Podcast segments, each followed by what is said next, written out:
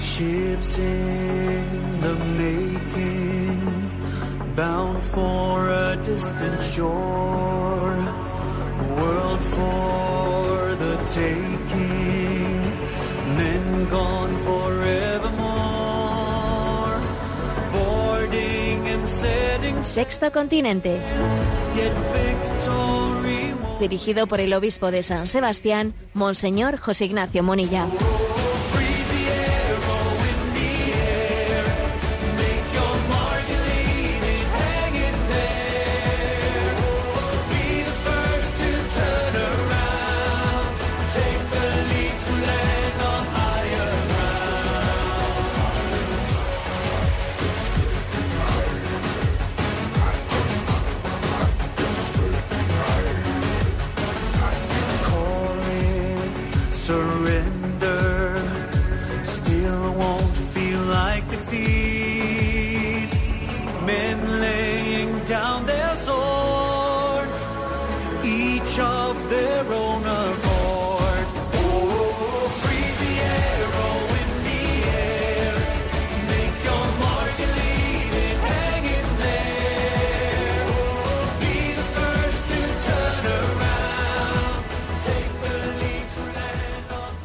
Cordial saludo a todos los oyentes de Radio María. Un día más, con la gracia del Señor, nos disponemos a realizar este programa llamado Sexto Continente, que lunes y viernes de 8 a 9 de la mañana, una hora menos en las Islas Canarias, realizamos aquí en, aquí en directo en Radio María España.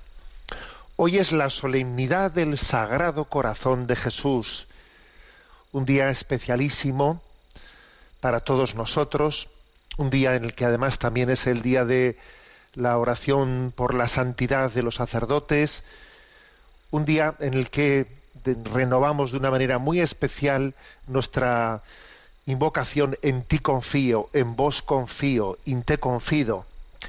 La opinión pública en este día de hoy está conmocionada por una noticia pues que ha tocado la sensibilidad, ¿no? que ha tocado el corazón, porque hoy es el día de este sagrado corazón y parece que es propio hablar en estos términos.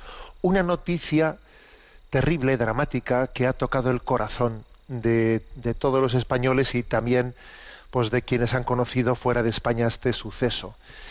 El suceso dramático es que eh, después de bastantes días de desaparición de, de dos niñas eh, de seis años y un año que habían sido pues entre comillas no pues habían sido sustraídas por su por su padre no habían sido devueltas a su madre en un matrimonio separado que tenía la custodia pues eh, digamos eh, compartida o por lo menos establecida qué tiempo tenía que tener, que tener cada uno los, los hijos. Bueno pues el padre no no entrega a su debido tiempo las niñas a su a su esposa eh, se produce una alarma, eh, mm, observan que el padre había salido con una lancha eh, a, dar, sencillamente era en torno a Tenerife, ¿no? Una de las islas de Canarias, pues a, a navegar, sospechan que había podido salir con las niñas y el peor de los presagios, pues se ha hecho, se ha hecho verdad cuando apareció ayer en el fondo del océano, metida en una bolsa con un ancla, eh, una de las dos niñas de seis años y la otra presumiblemente pues también estaba en una bolsa que había parecido vacía, es decir que todo apunta ¿no? a que el padre había asesinado a sus dos niñas y las había tirado al fondo del mar con un ancla como una venganza contra su esposa, ¿no? Y entonces, claro, esta noticia toca el corazón de todos nosotros y las lecturas que caben, eh, que se hacen en un día como hoy, pues todas ellas yo creo que se limitan a hacer una lectura, ¿no? La lectura, pero qué monstruo de padre, ¿no?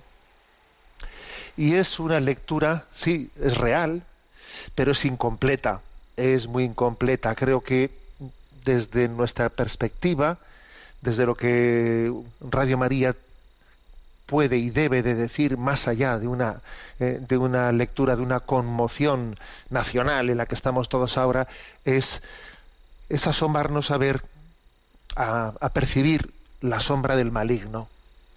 La, solma- la sombra del maligno, que, que a veces, ¿no? Pues porque parece que se le, como si se le pasase la rosca de, del mal, le vemos más presente, pero no, no por ello deja de estar presente en otras situaciones, ¿no? La sombra del maligno que es capaz de engañarnos y de cegarnos hasta unos límites ins- insospechados. Al maligno se le llama el homicida y tiene, yo creo que, aunque sean de, maneras muy diversas, en escenarios muy distintos, que nada tendrán que ver ¿no? con el que ha acontecido ahí y que está hoy en todos los medios de comunicación, ¿no? Tiene una, una forma de actuación y es eh, generar, generar el odio, generar el odio desde un amor inmaduro, desde un amor posesivo, pues comenzar por decir no, no, no ser capaz de asumir la frustración, no ser capaz de asumirla, no ser, no ser capaz de ofrecer el dolor y entonces enroscarse en un, eh, en un odio eh, o mía o, o de nadie, ¿no? Que por ejemplo estamos viendo en tantísimos casos, ¿no? De violencia machista esta dinámica, ¿no? O es mía o no es de nadie. Y los niños lo mismo, o los niños son míos o no son de nadie, ¿no? Es que es increíble ver cómo se sufre tanto, el motivo del sufrimiento principal tiene su origen en nuestra incapacidad de amar a fondo perdido y el demonio sabedor ¿no? de esa dificultad de amar a fondo perdido pues está enturbiando y enturbiando y enturbiando los sentimientos y los va enturbiando y los va conduciendo hacia el odio y el odio tiene la capacidad de emborracharnos y de distorsionar la realidad ¿no? Entonces, yo creo que esta lectura es necesaria de la realidad. No, no, no, no se puede quedar, ¿no? Un cristiano viendo lo que ha acontecido como, como quien ve un espectáculo en un periódico del caso, ¿no? Eh, y entonces dice, mira qué monstruo. Bueno, tenemos que, tenemos que comprender que cuando el ser humano no ama, degenera, y que el maligno, que es el homicida, que es el que odia, pues su estrategia es suscitar en nosotros ese odio, ¿no?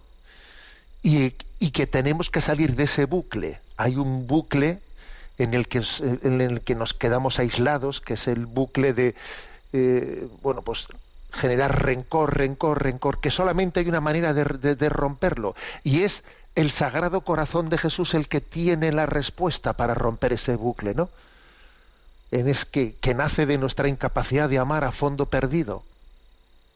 Es el corazón de Jesús el que te dice, ama, sal de tu odio, sal de tus rencores, ama, no te metas en esa espiral, ¿no?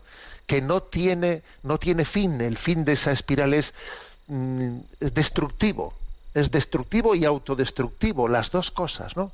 Bueno, por eso, en una solemnidad como la de hoy, del Sagrado Corazón de Jesús, ¿no? Con una noticia que está tocando el corazón de todos nosotros, yo creo que tenemos que mirar la, mirada a lo alto, darnos cuenta de que ninguno de nosotros estamos libres, ¿no? De ser tentados de odio, de desamor, y decimos, dame un, dame un corazón capaz de amar a fondo perdido como el tuyo, un amor capaz de, de abrazar la cruz, las frustraciones, ¿eh?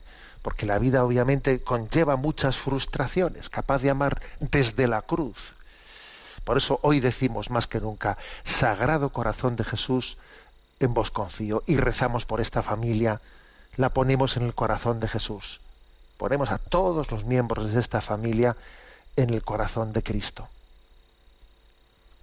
Sexto Continente es un programa que tiene interacción eh, con los que sois usuarios en redes sociales, en Instagram y en Twitter, a través de la cuenta arroba obispo munilla, con los que sois usuarios en Facebook, a través del muro que lleva mi nombre personal, de José Ignacio Munilla. Recuerdo que los programas anteriores los tenéis a vuestra disposición, tanto en el podcast de Radio María como en la página web www.enticonfio.org. en esa página, por cierto, en ticonfío.org, además de encontrar los programas de Sexto Continente, también este mes del Sagrado Corazón tenéis a vuestra disposición pues un comentario diario, un breve comentario diario de cuatro minutillos, cinco minutillos sobre cada una de las letanías al corazón de Jesús. ¿eh? que concluyen ¿no? con esa oración a las letanías del corazón de Jesús, bueno, pues tan adecuadas ¿no? para, para un día como hoy. Bien, dicho esto, hoy vamos a dedicar especialmente eh, el tiempo principal de nuestro programa a la intervención de los oyentes. Sé que, sé que muchos de vosotros pues sois y agradezco infinitamente ¿no? por vuestra eh, vuestra participación a través del correo electrónico sextocontinente arroba sextocontinente arroba radiomaria.es. Bueno, y entonces, pues a Yolanda, que la tenemos en la emisora, le vamos a pedir que nos vaya presentando las preguntas seleccionadas. Buenos días. Muy buenos días, monseñor. Adelante. Y Manuel de Pamplona nos plantea la siguiente cuestión de actualidad. En estos días en los que eh, los telediarios están ocupados en buena medida por la polémica del indulto a los condenados por el proceso independentista anunciada por el gobierno español, me hago la pregunta de si existe algo que decir al respecto desde la perspectiva de la doctrina social de la Iglesia. ¿No podría usted en su programa de Sexto Continente abordar esta cuestión? Bueno, pues obviamente la doctrina social de la Iglesia siempre es luminosa, ¿no? Y creo que bueno que, que la pregunta está bien formulada ¿eh? que la que la que hace Imanol no yo creo que yo no me dispongo ahora al contestarle ¿eh? a hacer por lo tanto una valoración de la aplicación del indulto ¿no? que el gobierno de España ha anunciado hacia los condenados del proceso hacer una valoración en sí misma que, que obviamente entraría en un, en un campo político que, que creo que, que no me corresponde no pero claro que tiene implicaciones morales, ¿eh? claro que tiene implicaciones morales que, que hacen referencia a la doctrina social de la Iglesia, ¿no? Lo que ocurre es que son implicaciones morales que están también muy mezcladas, ¿no? Al mismo tiempo con sensibilidades políticas, ¿no? Por eso prefiero, creo que lo adecuado es abordar el asunto desde el ámbito estricto ¿eh? de la doctrina social de la Iglesia, para que la reflexión sea un poco, digamos, indiscutible y no esté mezclada con las sensibilidades políticas, ¿no? Entonces yo creo que eh, la reflexión clave ¿eh? desde la doctrina social de la Iglesia es la importancia de la separación de los poderes. Eh, la separación de los poderes es muy importante entre el poder, especialmente entre el poder ejecutivo, entre el poder ejecutivo y el judicial, también el legislativo, ¿no? entre los tres poderes, pero principalmente entre el poder ejecutivo y el judicial, es importantísima ¿no? que exista una separación, pues por, porque es un principio necesario para la convivencia democrática. ¿eh? Y es curioso que estamos en, un, en, un, en, un, en, una sensibilidad en la que se dice, no, tenemos que ser un Estado laico, un Estado laico, ¿no? Separación de Iglesia y Estado. Bueno, es curioso que al mismo tiempo que se tiene una sensibilidad actual, ¿no? Para hablar de la importancia de la separación de Iglesia y Estado, sin embargo, no se tenga la misma sensibilidad para decir tiene que haber una debida separación para que garantice los principios democráticos entre el poder ejecutivo y el poder judicial. ¿eh? Es, es, necesario para un, para un principio de convivencia democrática, ¿no? Si el poder ejecutivo puede indultar las condenas que el poder judicial ha hecho en contra ¿no? del criterio del Poder Judicial, eh, con un informe mm, contrario del Poder Judicial, en la práctica pues no hay separación de poderes, porque claro, entonces resulta que, que los jueces emiten ¿eh? una sentencia, pero el Poder Ejecutivo dice, bueno, pues yo cojo e indulto esto, aunque sea en contra del, de, del criterio del Poder Judicial. Hombre, entonces la separación de poderes no es real, ¿no? Y la separación de poderes, ¿por qué es importante desde el punto de vista de la doctrina social de la Iglesia? Bueno, pues porque es un, una garantía mínima, es un freno a esa sed insaciable de poder que suele eh, aquejar a los, que como tentación, aqueja a los o sea, atenta, bueno, yo diría que es la tentación del mandatario. El mandatario tiene una tentación de una sed insaciable de poder. El poder tiende a emborracharnos pone en marcha una dinámica ¿eh? en la que uno tiende a perpetuarse. Por ejemplo, hemos visto muchas veces eh, en muchas naciones pues que pues un mandatario pues en teoría, según la constitución de ese país, tiene pues eh, un tantos años ¿no? para de gobierno o, se puede presentar en dos legislaturas. Entonces está bueno pues eh, yo cambio la constitución y la cambio para poder seguir gobernando más. Eh, a ver que esa es una tendencia tremenda no esa dinámica de el poder tiende a emborrachar a emborracharnos no entonces eh, esto esto creo que tiene que de aquí no la importancia de subrayar qué importante es la separación real de poderes ¿eh? en primer lugar con una elección despolitizada de los miembros del poder judicial oye que los miembros del poder judicial se busque un sistema ¿eh? con la mínima por no decir nula intervención del poder político en, el- en la elección del poder, del poder judicial ¿eh? eso es lo primero y ahora en lo que nos toca, ¿no? Eh, La pregunta que ha hecho Imanol el oyente, pues decir, oye, el sistema de indultos tiene que requerir el consenso entre los poderes, o sea, tiene que haber un consenso entre el poder ejecutivo y el poder judicial, eh, no sé si también el poder legislativo, pero por, lo menos entre el poder eh, ejecutivo y el judicial, un consenso para poder otorgar los indultos. Algunos dirán, pero ¿por qué tiene que haber indultos? ¿Eh? Pues no tiene por qué haber ningún indulto. Bueno, pues yo la verdad es que no, no apoyaría esa postura. ¿eh? Eh, creo que los- la existencia de los indultos, pues bueno, pues puede tener razón de ser en un Estado democrático por razones humanitarias, porque la vida es compleja, etcétera. Pero obviamente los indultos tienen que tener ese tipo de, eh, para que tengan re- realmente unas razones humanitarias, etcétera, tienen que tener el consenso entre el poder ejecutivo y el poder judicial. De lo contrario, eh, de lo contrario, pues lo que en sí sería una medida eh, eh, humanitaria como punto de partida, pues se deforma completamente al servicio del poder. ¿eh? Monseñor Luis Argüello, el secretario de la Conferencia Episcopal, en días anteriores, a propósito ¿no? de, otro tema, ¿eh? de otro tema que está también en, ciernes en la actualidad de España y es, el- y es la penalización, la penalización de las personas que en las inmediaciones o los entornos de las clínicas abortistas, ¿eh? de las clínicas abortistas, pues den una for- información o pretendan dar una información alternativa a las mujeres que se aproximan a las clínicas para abortar y les ofrezcan una información alternativa para intentar salvar una vida, ¿eh? pues resulta que está también en ciernes una pues una penalización, una ley que penalice y que lleve a la cárcel, no te lo pierdas, a quien en las inmediaciones de una clínica abortista está intentando salvar vidas, ¿no? O dando una información alternativa. Entonces, Monseñor Luis Argüello a este propósito decía, ¿no? Eh, en su cuenta de Twitter, se han despenalizado los piquetes informativos, se quieren penalizar a quienes informan a madres que van a abortar. Y luego añadía, ¿no? En una reflexión que creo que tiene valor tanto para este caso, ¿no? De la penalización de, de las personas que se colocan en tornos en las clínicas abortistas, como también para esta otra cuestión de los indultos, eh, una, reflexión que dice, cuando el derecho penal se usa a favor o en contra de personas concretas o con criterios de intercambio partidista, ¿eh? algo preocupante ocurre en nuestra democracia. ¿eh? Yo creo que, repito esta expresión, cuando el derecho penal se usa a favor o en contra de personas concretas o con criterios de intercambio partidista, algo preocupante ocurre en nuestra democracia.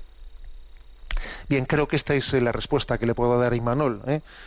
Como digo, pues no es propio de la Iglesia entrar eh, a hacer una valoración eh, de, de una bueno pues de una iniciativa claramente política del gobierno pero sí creo que es propio como él mismo sugería en su pregunta pues analizar qué mm, perspectiva existe no desde la doctrina social de la iglesia que ilumine también no este este grave aspecto adelante con el siguiente con la siguiente pregunta Una oyente nos comparte su sufrimiento. Soy una señora viuda, muy creyente desde siempre, amante de la Iglesia Católica. Vivo sola, no tengo hijos ni familia.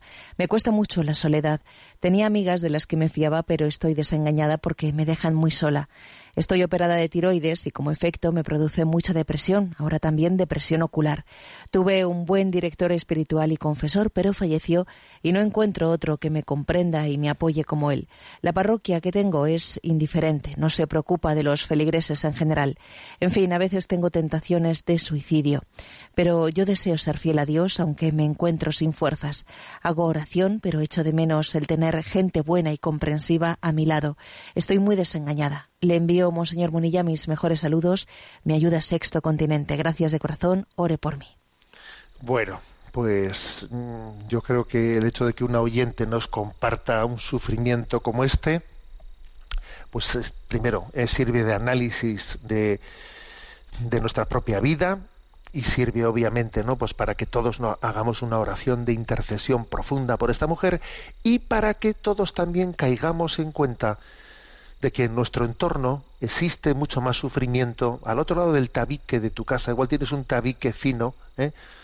tabique tambor de esos que separa eh, un, un hogar de otro y, y a veces eh, estamos ignorando el sufrimiento que hay al otro lado del tabique de tu casa ¿eh? somos ignorantes de ello y percibimos que hay personas que viven en soledad y no movemos un dedito, un dedito, ¿no? Para decir, oye, la- tengo, tengo aquí algunos vecinos que viven en soledad, ¿no? Y yo, yo me intereso por sus vidas, o sea, yo, a ver, creo que puedo responder al Señor, ¿eh? Si me pregunta por ese tema. ¿O no será que el Señor me va a decir, estaba solo en el cuarto C y no viniste nunca a verme? Viví solito, Jesús igual te dice, ¿eh? Viví solito en el tercero derecha y ahí estabas tú en el tercero izquierda y a lo sumo me dabas un saludo en el, en el, ¿eh? en el descansillo y tú a tu puerta y yo a la mía. Oye, eso Jesús nos lo puede preguntar, ¿eh? Eso también entra para examen, como se dice popularmente. ¿Mm? Bueno, bien, esta reflexión creo que hay que nos la tenemos que hacer todos, porque porque obviamente eh, creo que la mayor eh, solidaridad que existe. Es la solidaridad, bueno, pues de la, comunión de vida, de la comunión de vida. ¿eh? O sea, tenemos que compartir la vida. Compartir la vida es el máximo, la máxima expresión de la, de la solidaridad, ¿no? Y una parroquia que se precie de serlo, una parroquia tiene que tener como la joya de la corona su pastoral de acompañamiento de los enfermos y de las personas solitarias. Esa debe de ser en nuestras parroquias, pues eh, quizás la joya de la corona. ¿Eh? Y hay que reconocer que ahora con todo esto de la pandemia, muchos, pues muchos grupos de acompañamientos, etcétera, pues eh, algunos se han quedado desactivados, ¿eh? se han quedado desactivados por todo lo que ha supuesto esta pandemia, de, imposibilidad de entrar en los hogares, de tal. Bueno, a ver, esto te- tenemos que volver a, a repensarnos en esto, volvernos a repensar. ¿eh? Bueno, y, a- y al oyente me atrevo a decirle una cosa. ¿eh? En su en su pregunta, que la, he releído dos o tres veces, ¿no? Repite, estoy, de- estoy desengañada, estoy desengañada. Tenga usted cuidado con esa expresión, ¿por qué? Porque detrás de esa expresión uno, uno no, no, no es difícil apreciar una tentación. Una tentación, ¿no? De, de quien está en este momento, pues por, por el influjo de una depresión, por, por el influjo de un momento difícil en su vida, está viendo todo lo negativo, todo lo negativo, todo lo negativo. ¿eh? Me siento desengañado, me siento desengañado. A ver, no permitamos al maligno que nos, eh, eh, nos embarulle la mente eh, pues con todo lo negativo. No, hay muchísimos dones de Dios de los que estamos rodeados que tenemos que descubrir, valorar y agradecer. ¿eh? Cuidadito con, con, que, caer en esa, ¿no? en esa espiral de tentación de eh, sentirme desengañado, en el sentido de que no, mm, todo el mundo me ha fallado, no hay nada bueno en mi vida, todo es, todo es negro, todo es oscuro. Cuidado, ¿eh? cuidado con ello, porque ahí hay una tentación que hay que desenmascarar. Y hoy día del Sagrado Corazón de Jesús comenzamos por decir, Dios me quiere, Dios me ama, y ese, eso es lo sustancial y es lo principal. ¿eh? Y el amor de Dios envuelve mi vida. Yo tengo que irlo descubriendo y tengo que irlo percatando y tendré que hacer también un gran esfuerzo para salir ¿eh? pues de, de esa situación en la que uno mismo, porque uno padece la soledad, sí, padece la soledad, pero también es verdad que, que muchas veces la, la, puerta de la soledad tiene la manilla también de nuestra parte, de nuestro lado, y hay que hacer un esfuerzo ¿eh? para salir ¿eh? de, de esa soledad. Con lo cual, bueno, pues yo creo que hemos dicho unas cuantas cosas, pero agradezco, ¿eh? agradezco este, este correo que, que, comparte un sufrimiento para que recemos por esta oyente, porque nos hace caer en cuenta de muchas cosas a todos, ¿eh? No solo de las tentaciones del desengaño, sino de, la falta de sensibilidad que podemos ¿no? tener en nuestra vida y quizás de, la no priorización suficiente en nuestras parroquias de ese acompañamiento pues de quienes viven en soledad, de los ancianos, de, de, los enfermos. Bueno, ayer tuve un día de esos que el Señor te regala eh, y estuve en el santuario de la Gran Promesa en Valladolid celebrando la fiesta pues que fue retransmitida aquí en Radio María en la solemnidad del corazón de Jesús celebrada desde la víspera culminando la novena había 60 personas que habían preparado durante un mes de una manera muy especial la consagración al corazón de Jesús.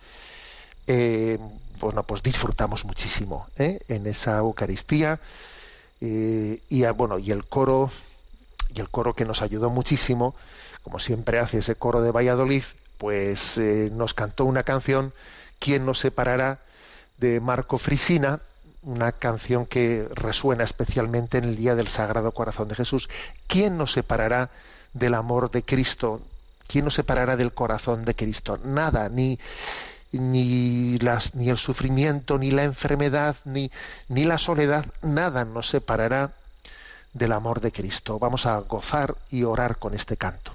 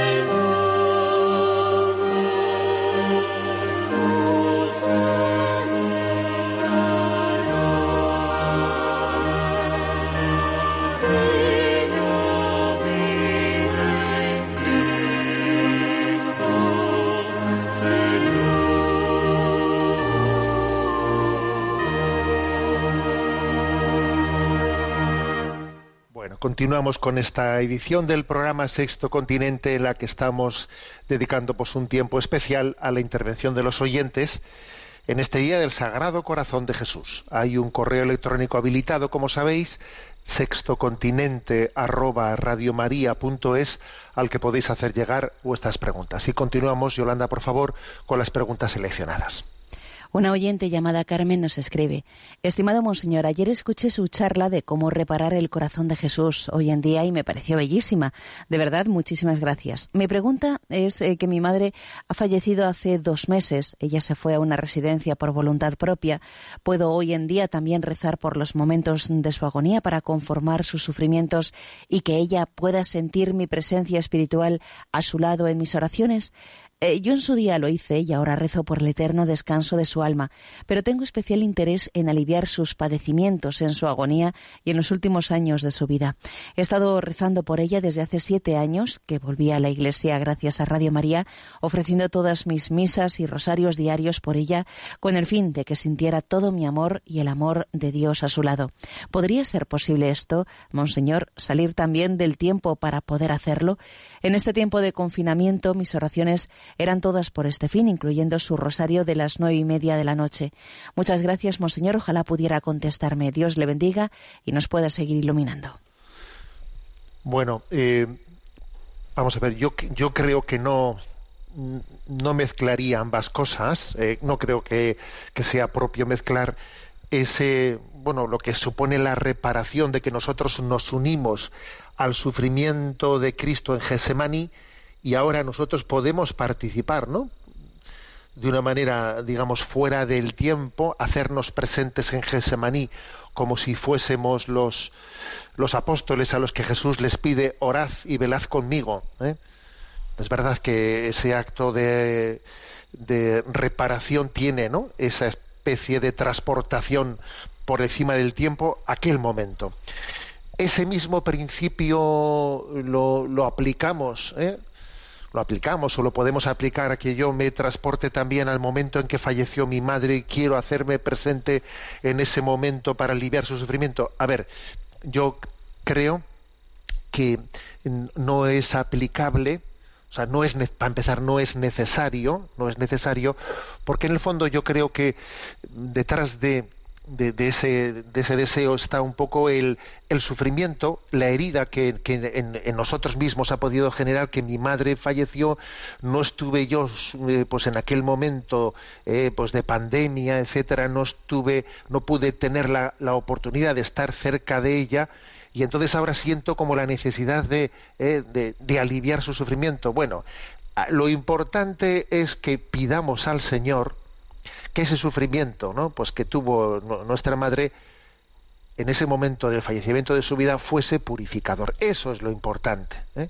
Lo importante es que nuestra oración en este momento se centre en que eh, el, pues la, el sufrimiento final de su vida, más la oración que nosotros ofrecemos por su eterno descanso después del fallecimiento, obtenga su plena purificación y pueda estar plenamente en el cielo.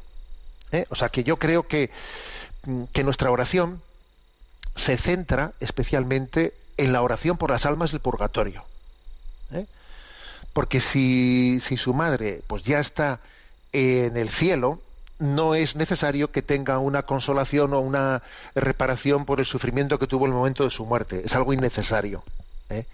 En donde nos tenemos que centrar es en la oración por la plena purificación de las almas que todavía están necesitadas ¿no? de esa oración de intercesión para poder gozar plenamente de la visión beatífica. O sea, este es, este es el, el, del asunto. ¿eh?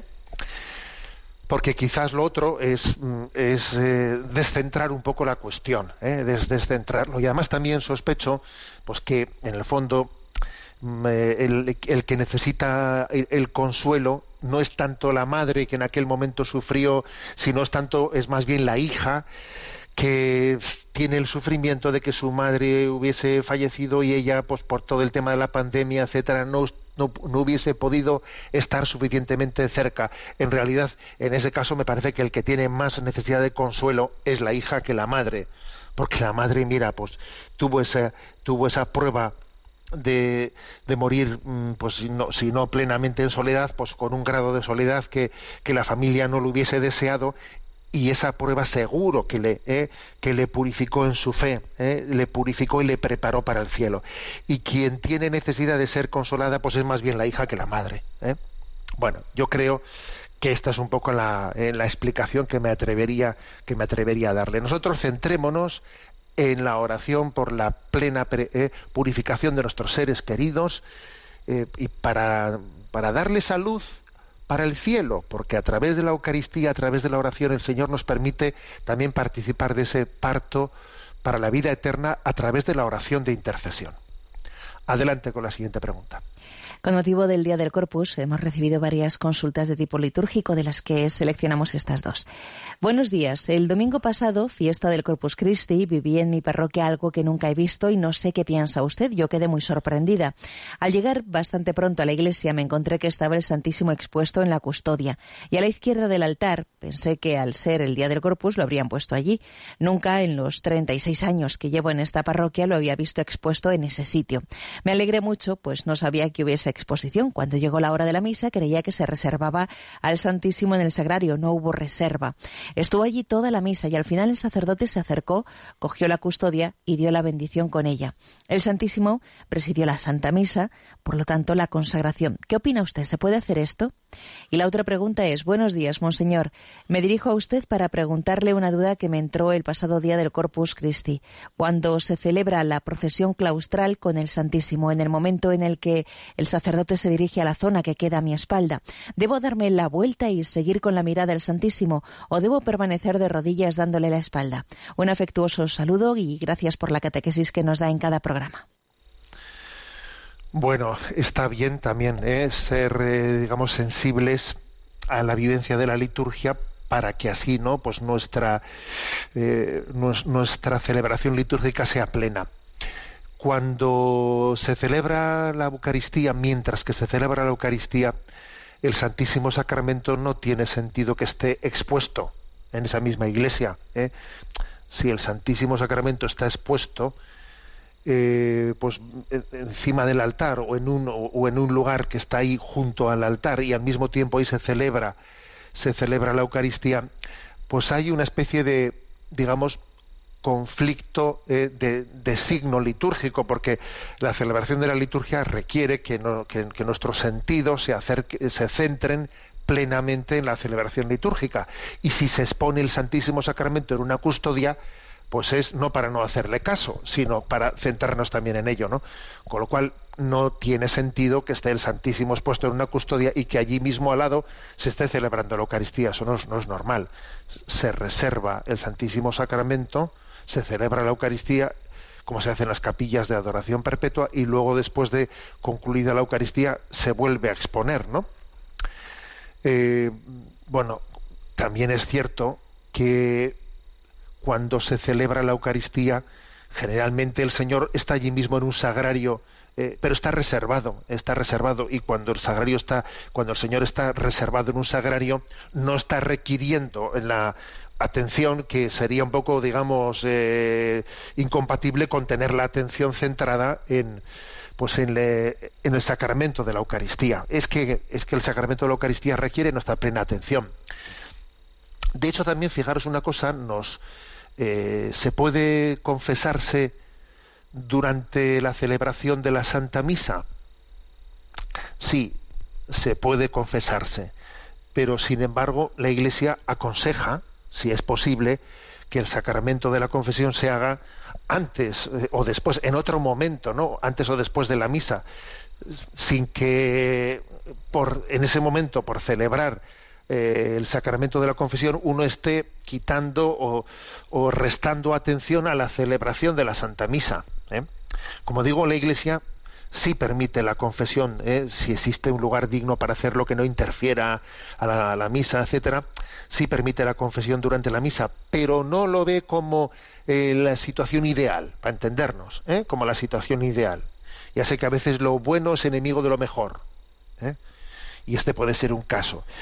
Pero bueno, en el caso que nos pone el oyente es, que es más claro, es más claro, es decir, pues no mm, se reserva el Santísimo durante la Santa Misa.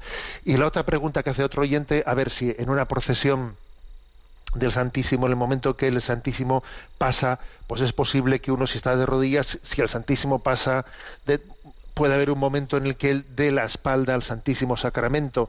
A ver, creo que no hay que armarse líos eh, excesivos. Eh, pues eso puede ocurrir y no pasa nada. ¿eh?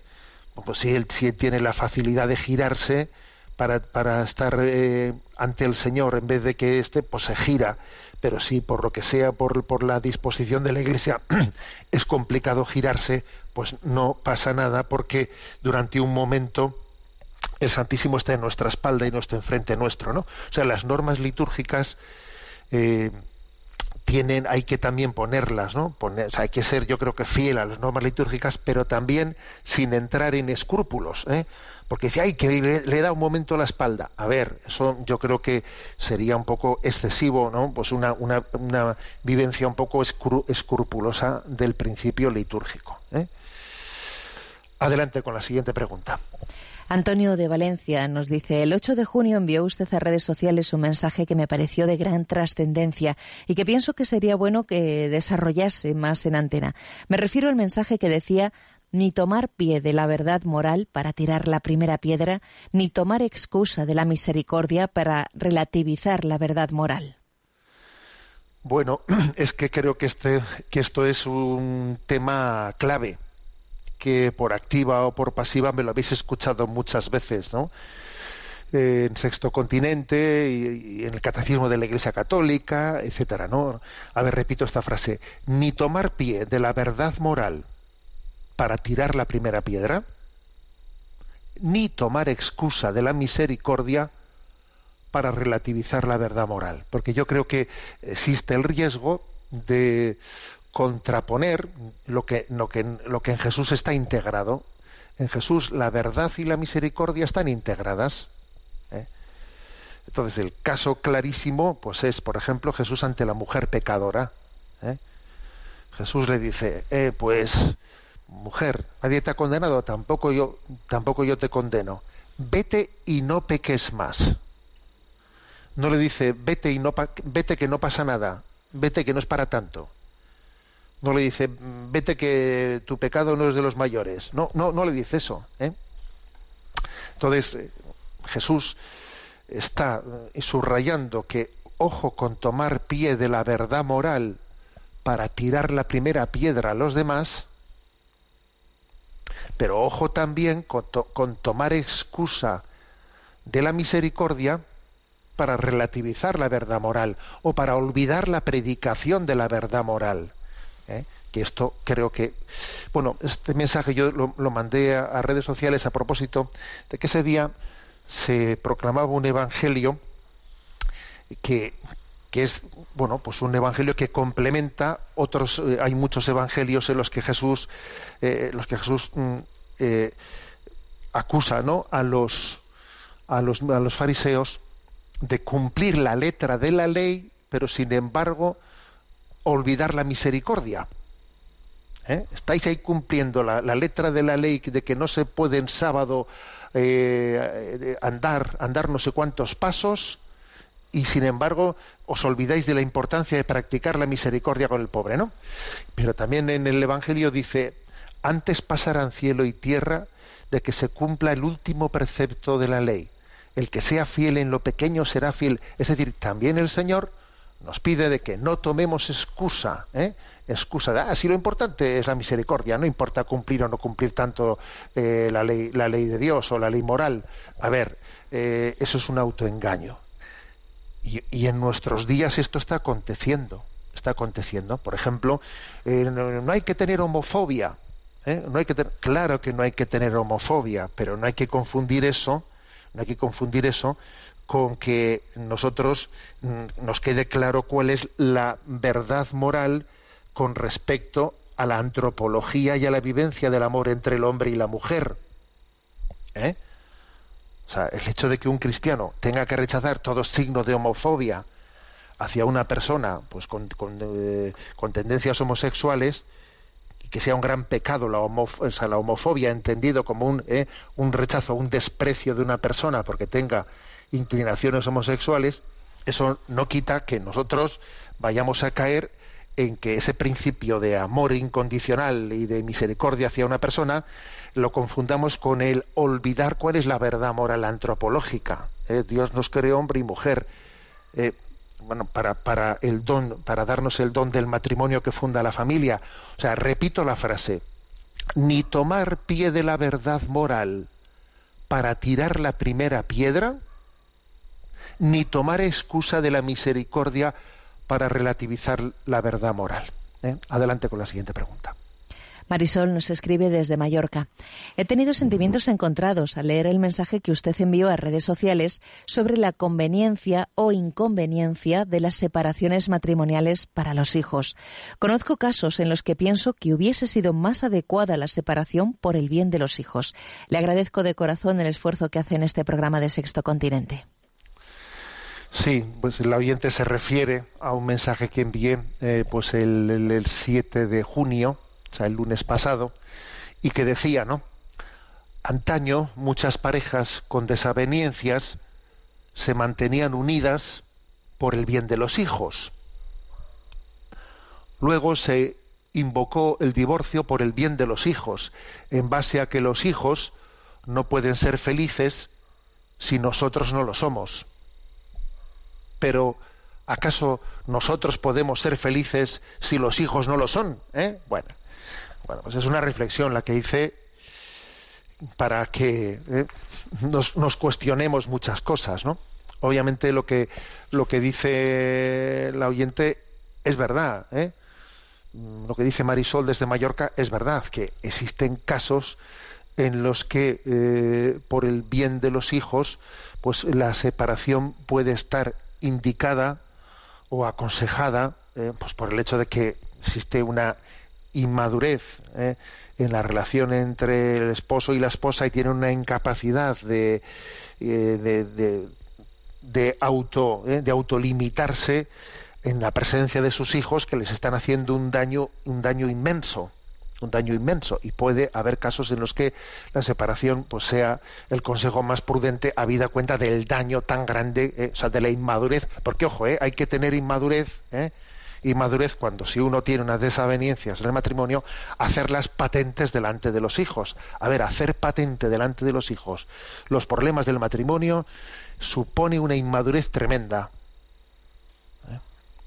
Alguno me dirá, pues es que la convivencia diaria es imposible ocultar delante de los hijos. A ver, yo creo que el amor a los hijos tiene que ser eh, lo suficientemente no pues eh, maduro como para que uno entienda que a los hijos no les podemos contaminar ¿eh? contaminar bien la iglesia entiende que cuando no existe esa madu- esa madurez y, el daño que se está generando pues es mucho pues puede ser puede ser más adecuado no una separación pero ojo pero es que también hay que valorar si el sufrimiento que van a tener en la separación pues va a ser todavía mayor porque también este- eso eso hay que valorarlo también hay que valorar si resulta que a los niños les, vamos a pedir una separación que encima van a tener que tragar que su madre y su padre están eh, pues con quien no es su, madre y su padre. Entonces, a ver si por aliviar un sufrimiento vamos a provocar otro sufrimiento mayor. Eh, en- bueno, pues esto creo que... Porque es que a veces eh, invocamos el bien de los niños, pero en el fondo no estamos verdaderamente poniendo a los niños en el centro, en el centro de la decisión de nuestras vidas. Lo estamos poniendo. ¿eh? Invocamos a los niños a conveniencia, a conveniencia, pero no es verdad que los estemos poniendo en el centro. Entonces repito, ¿no? Repito esta expresión. Vamos a ver que la tengo aquí, la he perdido. Antaño muchas parejas con desavenencias se mantenían unidas por el bien de los hijos. Luego se invocó el divorcio por el bien de los hijos, en base a que los hijos no pueden ser felices si nosotros no lo somos. Pero ¿acaso nosotros podemos ser felices si los hijos no lo son? O sea, ¿acaso yo puedo decir, mira, lo importante es que yo, que yo sea feliz? ¿eh? Si yo soy feliz, entonces mi hijo también ya será feliz. bueno, perdón, estás poniendo una, ¿eh? estás poniendo tu yo por encima de todo, eh, sin, que verdaderamente te hayas puesto en la situación de tu hijo y de tu hija y que te hagas esa pregunta, ¿no? Porque si yo soy feliz, mi hijo ya será feliz. Eso es un principio, un principio eh, egocéntrico que tiene una aplicación muy, muy dudosa, ¿eh? muy dudosa y creo que y creo que es importante, ¿no? Pues ponerlo en cuestión. Adelante, damos paso a una última pregunta. Pablo Pastor nos plantea, buenos días, don José Ignacio, le envío este mensaje con dos propósitos. Primero, para felicitarle por su programa, que escucho con asiduidad y me ayuda a aumentar mis conocimientos en materia religiosa. Y segundo, para que me facilitara la referencia de algún, algunos libros, libros sobre la historia del cristianismo y de la Iglesia Católica desde sus orígenes hasta nuestros días. Me interesan sobre todo los aspectos históricos y artísticos para leer en las próximas vacaciones de verano. Gracias anticipadas. Bueno, la verdad es que es importante eh, intentar formarnos y tener un conocimiento de la historia. ¿eh? Yo creo que existe una tendencia eh, actualmente de desvincularnos de nuestras raíces históricas y para que de esa, desde, esa, desde esa tendencia a que la, la, educación actual, la cultura actual nos desvincula de nuestras raíces históricas, incluso nos lleva a, avergonzarnos de nuestras raíces históricas, ¿eh? a leerlas de una manera extrapolada ¿no? en el tiempo, descontextualizada, para que uno se, se sienta mal, no, no, no, o sea, no se sienta eh, orgulloso de sus raíces históricas y culturales.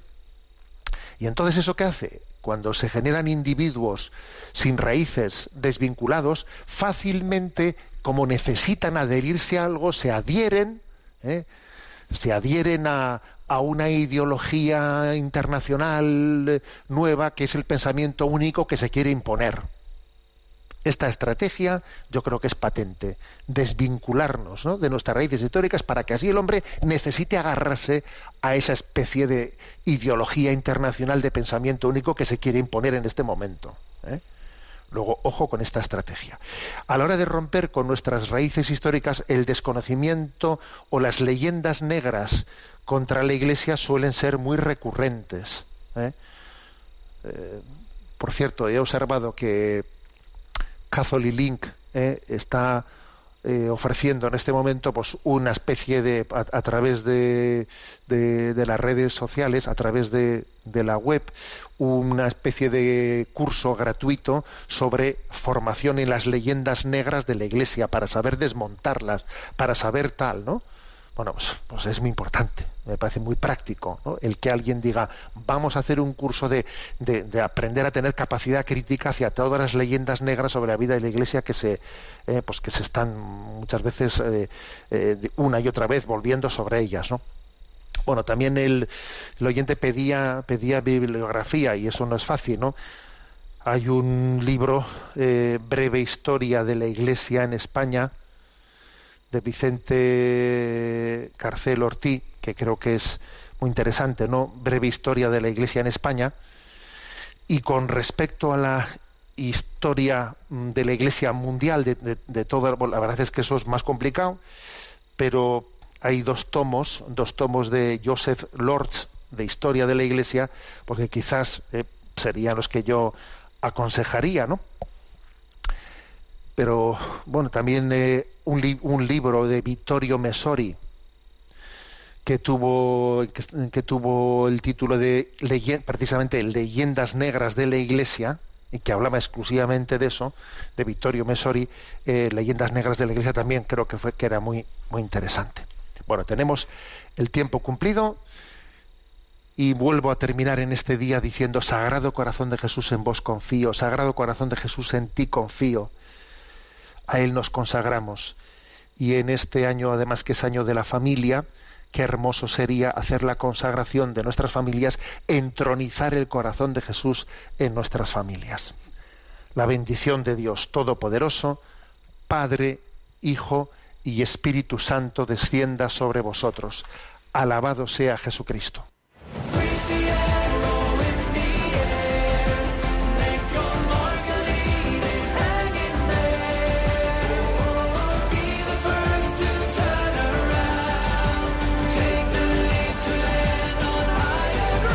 Así finaliza en Radio María Sexto Continente, un programa dirigido por el obispo de San Sebastián, Monseñor José Ignacio Monilla.